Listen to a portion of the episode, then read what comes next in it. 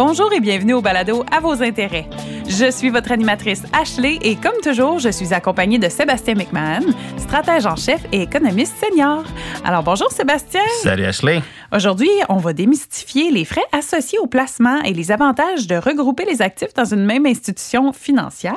D'ailleurs, on a un invité spécial à cet effet. Oui, aujourd'hui, on a le grand plaisir d'accueillir Pablo Carrera. Bonjour Pablo. Bonjour, bonjour. Pablo, tu es directeur régional des ventes chez IA Groupe Financier, puis tu es aussi une des plus belles voix du Québec. Ce que Oh, je Dieu. pense euh, très humblement, très honnêtement? C'est Mais- gentil, merci.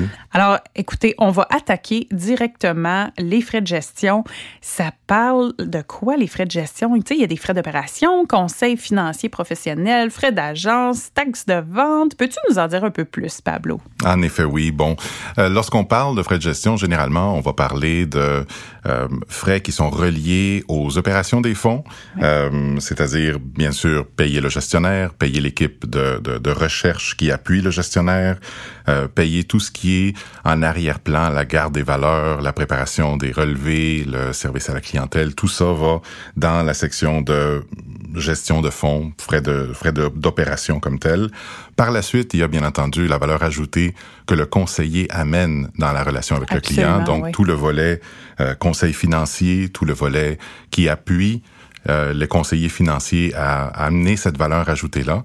Et bien entendu, il y a aussi un volet, euh, comme c'est un service, il y a un volet de taxes qui, euh, qui va avec. Tout ça est intégré à l'intérieur des ratios de frais de gestion. Donc, il y a tout ce qui est de la logistique de gérer des fonds, les- les frais de gestion, frais d'opération, mais on paye directement le conseil financier qui vient avec la relation d'avoir un conseiller financier qui nous aide à choisir des fonds et tout. Donc, ce service-là, on paye pour, donc on serait fou de s'en passer. Absolument, oui. D'ailleurs, c'est une énorme valeur ajoutée d'avoir un conseiller financier dans le décor parce que ce conseiller-là ou cette conseillère, leur rôle principal, c'est de guider le client, d'accompagner ce client-là, de bien établir ses objectifs, ses priorités, ses besoins, ensuite de faire une recommandation pour atteindre ces objectifs-là et d'accompagner le client euh, tout au long de ce processus-là pour amener le client à réaliser ses objectifs financiers.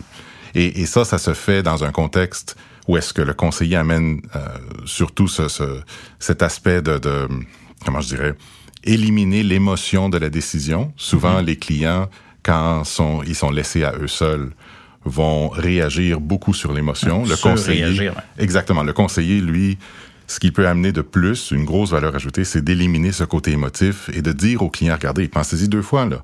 En ce moment, si les marchés reculent, c'est peut-être pas le moment idéal pour paniquer. Il faut rester investi. Il faut laisser les marchés reprendre ce qu'ils ont perdu. Et par la suite, on continue vers l'avant et on continue vers les objectifs qu'on s'était fixés. Puis on avait déjà parlé, Ashley, tu te rappelles, dans le passé, on avait contrasté les types de fonds, les fonds communs, les fonds distants. On avait aussi parlé des fonds négociés en bourse. Puis les fonds négociés en bourse, tu te rappelles, ce qu'on disait, c'est que oui, c'est pratique de pouvoir gérer son portefeuille soi-même, mais on, s'expose un peu peut-être au mauvais côté qui vient de nos émotions, où on, on sait tous qu'il faut investir pour le long terme, mais un mardi matin que les marchés reculent de 2, 3, 4% généralement, c'est là que c'est facile sortir le téléphone puis dire je vends, je vais rentrer au bon moment, puis c'est là que les erreurs se font. Donc, un conseiller, ça sert beaucoup à ça. Vous payez pour avec vos frais. Donc, euh, ça serait, on serait fou de s'en passer, comme Absolument. je disais tantôt. Puis on, dans- on parlait de fonds négociés en bourse, fonds distincts, fonds communs. Est-ce que tu peux, peut-être si on focus sur les fonds communs et les fonds distincts, nous rappeler la différence fondamentale entre les deux? Bien entendu. Donc, l'idée derrière un fonds commun, c'est qu'on va regrouper plusieurs compagnies, plusieurs placements à l'intérieur d'un fonds et plusieurs clients, plusieurs investisseurs vont investir dans ce même fonds. Le fonds va être géré par un gestionnaire. Euh, à la base, c'est un fonds commun de placement, c'est un fonds mutuel qu'on connaît beaucoup.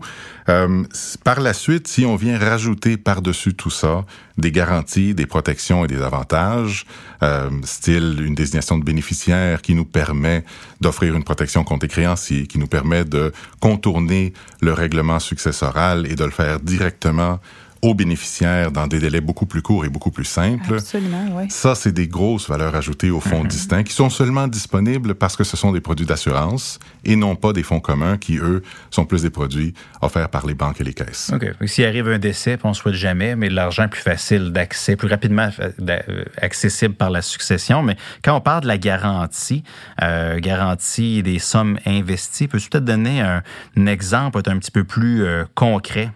Bien, oui, absolument. D'ailleurs, il y a il y a plusieurs types de garanties. Il y a des garanties, par exemple, sur une valeur à l'échéance. Il peut y avoir des garanties au décès. Il peut y avoir des garanties sur les rendements passés, c'est-à-dire des revalorisations.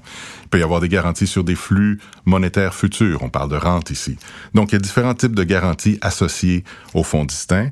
Euh, tout le monde qui est passé par euh, par l'année dernière, tiens un bel exemple 2022.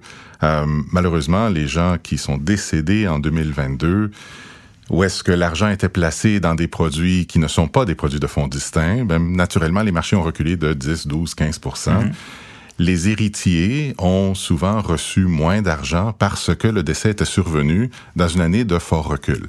Euh, contrairement à des clients que nous avons euh, dans, des, dans, dans des produits d'assurance ou dans des fonds distincts, ces mêmes clients-là auraient été protégés dans une série comme une 7500 par exemple, où est-ce qu'on garantit 100 de la valeur originale au décès et ces clients-là auraient bénéficié d'une protection contre la baisse des marchés de l'année dernière et n'auraient pas subi cette baisse-là, ou plutôt dire les bénéficiaires de ces clients-là n'auraient pas subi cette baisse-là l'année dernière. Et puis quand tu dis 100% des sommes investies, donc c'est le montant qui est investi à l'origine que lui est garanti en cas d'un décès. Exactement, oui. Quand tu parles de l'échéance, que tu peux faire la distinction, l'échéance, l'échéance de quoi? Oui, donc euh, dépendant de la série, dépendant du niveau de garantie, on peut garantir des sommes d'argent du vivant, c'est-à-dire pendant que la personne est vivante, on peut garantir des sommes futures.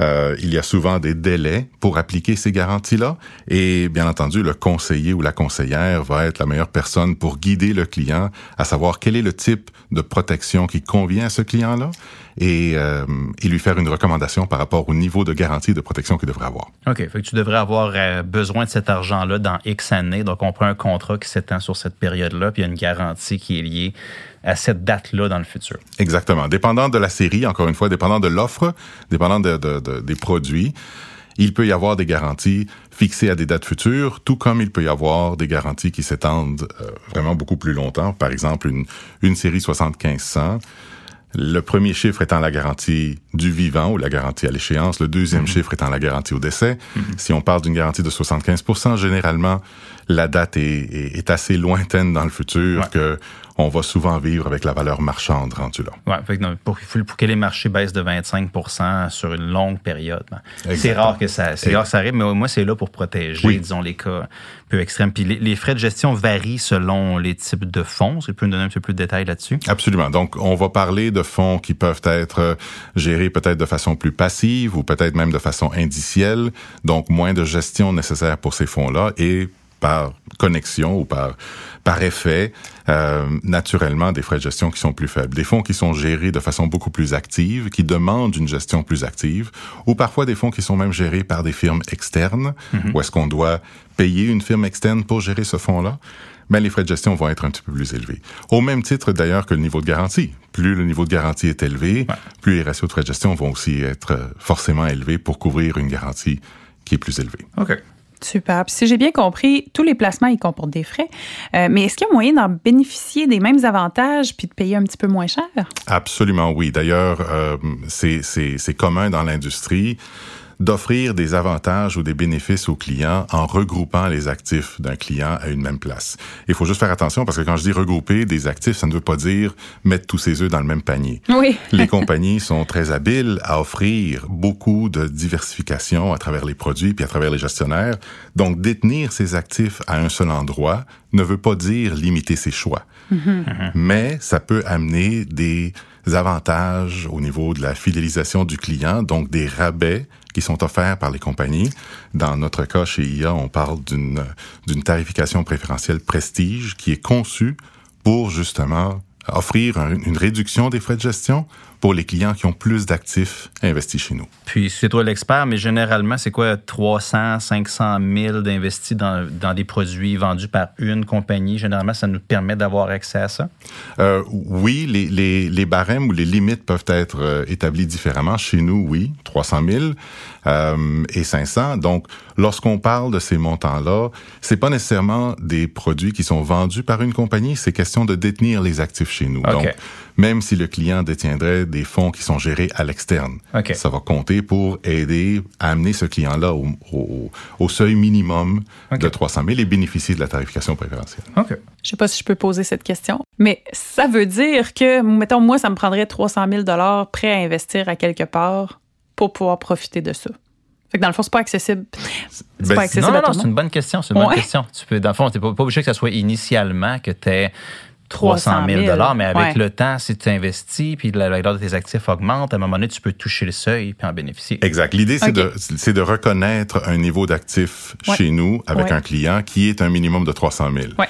Certaines firmes peuvent fonctionner différemment. Ouais. Euh, un des avantages que nous offrons, c'est que on ne force pas un seul individu à avoir ce niveau de 300 000 chez nous. Nous sommes prêts à considérer un regroupement familial.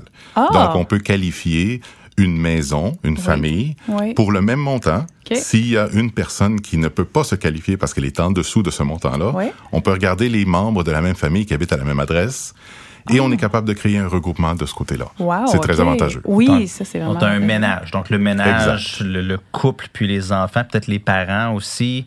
Le- on, est dans le détail. On oui, est dans on, le détail, on est ouais. dans le détail. Ça fonctionne par adresse. Ouais. Donc, si on est capable de qualifier tous les clients qui vivent à la même adresse, Ouais. mais ça permet de créer ce regroupement-là et d'offrir le rabais à tout le monde qui est à la même adresse. OK. Puis des rabais de frais, on a des services qui viennent avec les frais. Il n'y a rien de gratuit dans la vie, mais Mm-hmm. de bénéficier de ces rabais de frais-là, ben, à long terme, ça fait une bonne différence sur le Ça rendement qu'on peut aller Ça chercher. peut faire une énorme différence parce que même un rabais que qu'on pourrait considérer comme comme minime de un demi de 1% mais étaler ça sur 10 ans, 15 ans, 20 ans, oui. ça fait une énorme différence au rendement. Absolument, absolument. Eh ben, on en a appris beaucoup aujourd'hui. Merci, Pablo. Merci à vous. Et Bien merci. Sébastien. Merci à toi, Ashley. Et de- oui, on a appris pas mal sur le sujet. Et merci aux auditeurs. Puis on se revoit la semaine prochaine. Vous avez aimé cet épisode et vous aimeriez en apprendre davantage sur l'actualité économique? Abonnez-vous à notre balado à vos intérêts, disponible sur toutes les plateformes. Vous pouvez aussi visiter la page Actualité économique sur ia.ca et nous suivre sur les réseaux sociaux.